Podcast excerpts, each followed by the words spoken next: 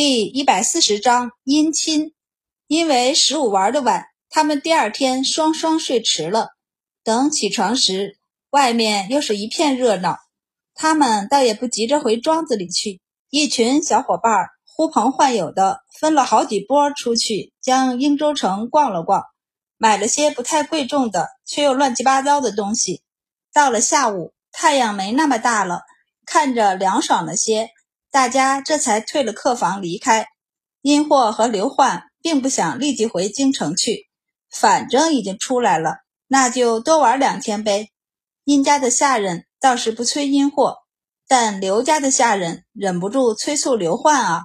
不过刘焕是充耳不闻，他悄悄和小伙伴们道：“反正回去也是一顿打，是免不了的。既如此，自然是要玩，那就玩够本了。”晚两天再挨打也是好的呀。白善几个深以为然，于是带着他们两个一起回到了庄子，还翻过来帮刘焕劝刘家的下人：“既来之则安之，等回去以后，你们把这些事儿都推到刘焕身上就是了。”刘家的下人无语。到了白家的庄子，刘焕和殷霍跟着他们，趁着天还没黑，又跑到果园子里摘了些果子。然后绕着庄子走了半圈，道：“你家这庄子也不怎么大呀。”白善道：“能在京城和雍州之间买到这一个庄子，算不错了。我祖母可是等了好久才等到的机会。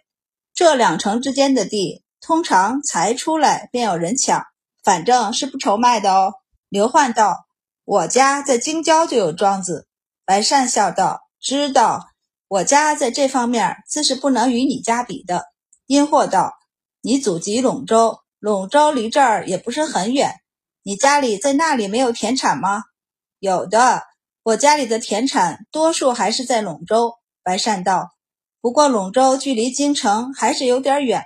这个庄子主要种些蔬果和惯常吃的瓜豆，可以应季送到京城。不过粮食也种，倒在其次了。”殷霍点头，不由问：“那满宝的植田主要种什么？也是瓜果菜蔬吗？”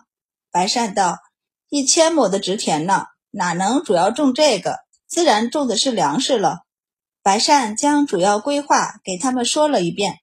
刘焕对这种不是很感兴趣，殷霍却听得津津有味。白善道：“刘贵去陇州取麦种了，这会儿应该已经往回走了。”最多两天就送回来了，正好中秋过了，大家也可以开始耕种了。种地这种事儿说起来简单，却也不容易，自然不是他们说可以种了就可以种了。第二天是十七，老周头天还没亮就起来，把大儿子叫醒以后，换了一身干活的衣服，便要带着几个儿媳妇儿和孙子孙女到蒲村去看看。庄先生竟也换了一身衣服，要同去。本来想赖床借口要读书练字的满宝几个，也只能从床上爬起来，默默地换了衣服一块儿过去。刘老夫人他们才不去呢，决定在庄子里给他们打理好内务。等到了蒲村，满宝几个基本插不上话，因为各家已经定下了要佃租的田亩数，连地都分好了。朝廷的植田规划得特别方正，一亩就是一亩。这样，没有官员要替换时，再重新分配职田就要容易得多，数着块数就行，哪来那么多的人力物力，还给你重新测量一遍？当然，这样是挺快速的，但弊端也是肉眼看得见的，职田很容易被侵夺，有的职田种着种着就没了，就是因为一些大官在分配职田后会出钱。把分布在植田中间或周围的私田买下，然后种着种着，他家的私田就越来越多，植田就越来越少。过个几年或十几年，官员外放或者致仕，再或者因为别的原因不分这块植田了，户部来收回时，就发现植田缩水了大半，或是直接就没了。此时户部就有两条路走，一条是眼睛里不揉沙子。用接下来几年的时间和问责一大批户部官吏的代价，将这批职田找回来，然后牵扯出更多的事儿。再一条就是睁一只眼闭一只眼。上报因为各种天灾人祸，植田被毁，需要重新勘选新的植田。天真浪漫的满宝、白善几个坐在村子里搬出来的椅子上，一边盖章确定店租合同，一边听乡民们说起他们十几年前为什么会搬到这里来，就是因为他们的地紧挨着一大块植田。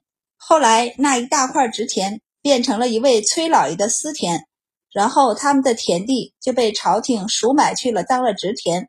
而衙门买了他们的地去当植田后。却不愿意让他们垫租。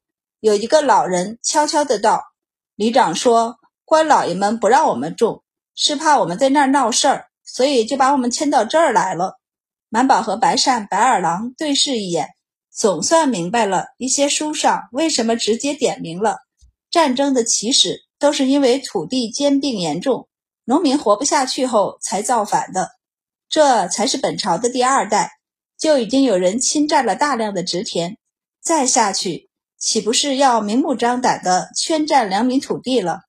白善皱起了眉头。殷霍和刘焕显然没看过那些书，对他们仨的心有灵犀不了解，他们只觉得震撼。殷霍道：“这有违律法吧？”刘焕：“你祖父竟也不管吗？”他祖父是户部尚书。刘焕涨红了脸问道：“姓崔，难道是崔氏？”殷霍就不说话了。崔氏是名门望族，最要紧的是他家的姻亲遍布朝野。远的不说，坐在他面前的刘焕，他有个堂叔，娶的就是崔氏的女儿。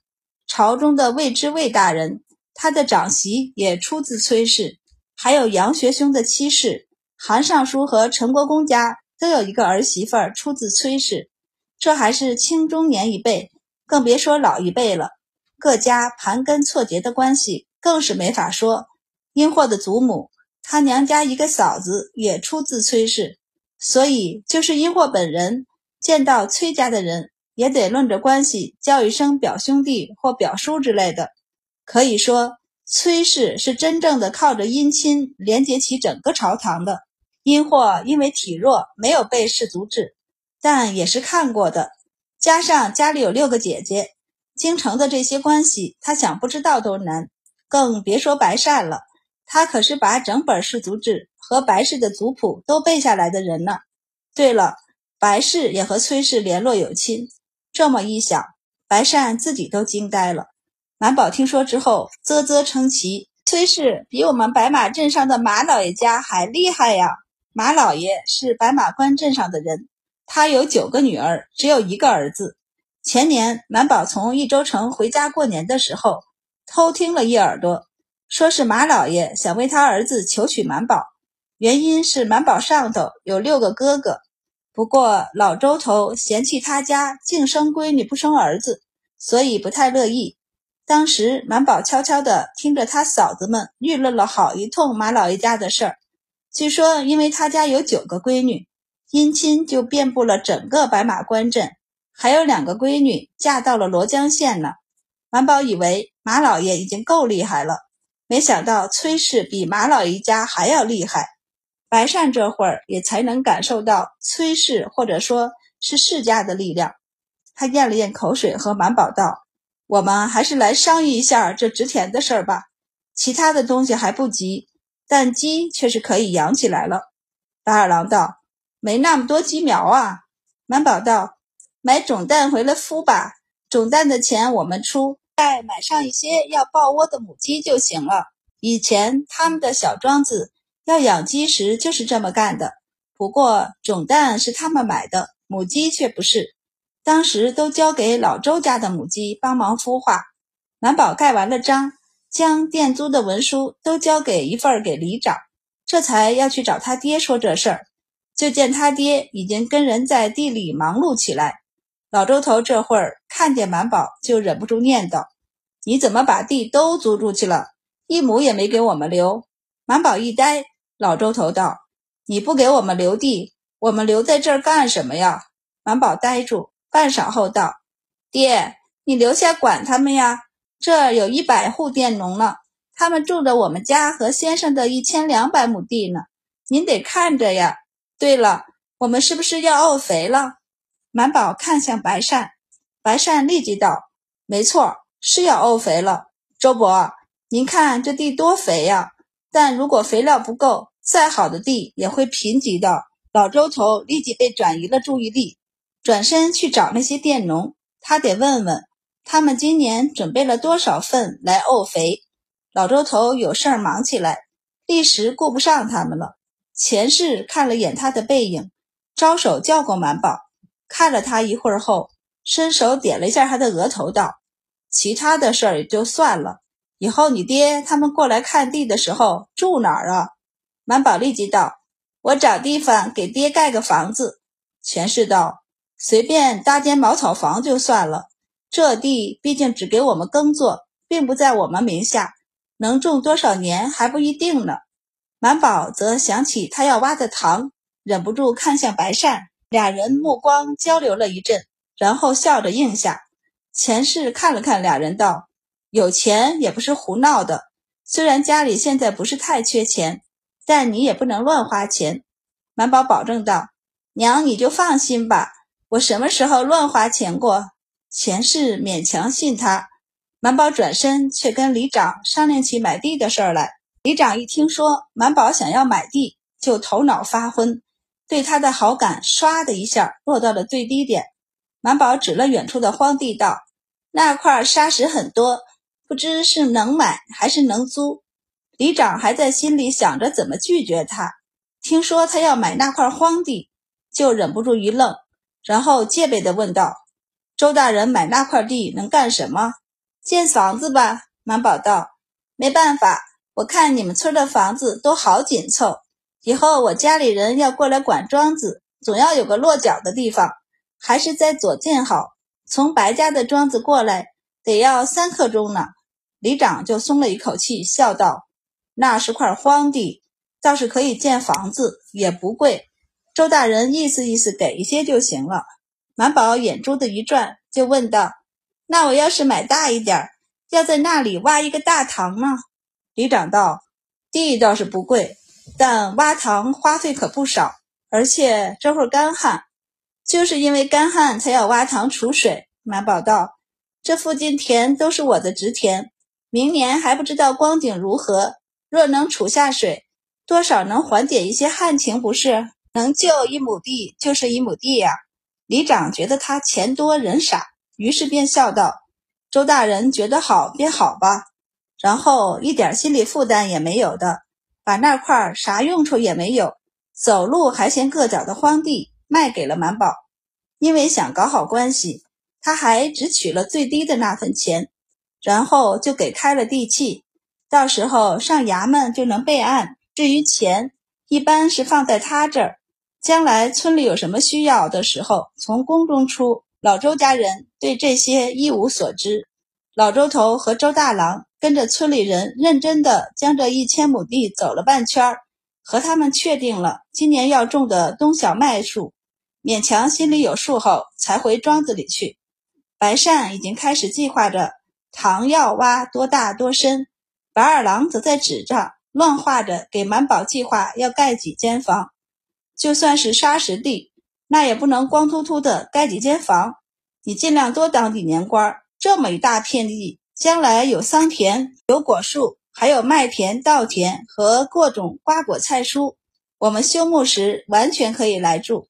他在纸上画着道：“所以我要有一间房，白善也要有一间，还有你和先生。”这园子里总得再种些花草才好，我看就种蔷薇吧，那个一株能长好多，也好养活。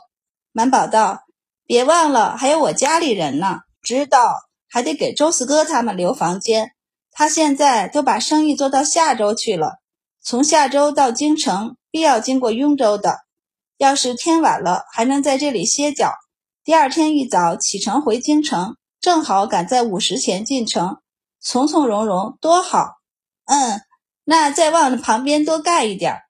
白善抽空看了一眼，忍不住拍他：“你这么贱，我池塘都没地儿挖了。”金货正帮他们整理文稿，见了笑道：“哪有房子是这么横着建的？”他取过笔，帮白二郎规划。刘焕无聊得很，问道：“这种事儿交给管事就行，何必亲力亲为？”满宝道：“我家没管事。”刘焕就指了白善道：“你家没有，他家还能没有吗？